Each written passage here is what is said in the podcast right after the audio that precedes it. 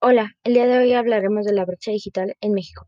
Para empezar, es importante reconocer que las TIC son herramientas que representan oportunidades para generar beneficios en la sociedad.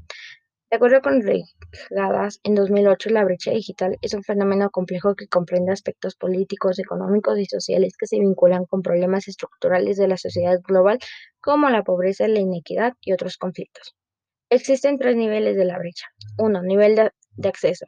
Incluye la motivación, interés, atracción y otros factores. 2. Nivel de uso. Incluye las aplicaciones y los dispositivos con Internet. 3. Nivel de aprobación. Uso significativo de las TIC. Este nivel tiene ciertas dimensiones, por ejemplo, tecnológica, socioeconómica, sociocultural, objetivo individual, política, entre otros. Según la Organización de las Naciones Unidas, ONU en 2005 nombró a México como el país con el mayor retraso en el desarrollo de las TIC.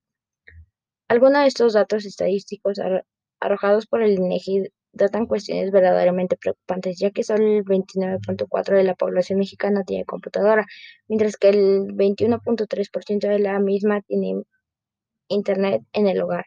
También se dice que México se encuentra detrás de países como Costa Rica, Uruguay, Argentina, Brasil y Chile.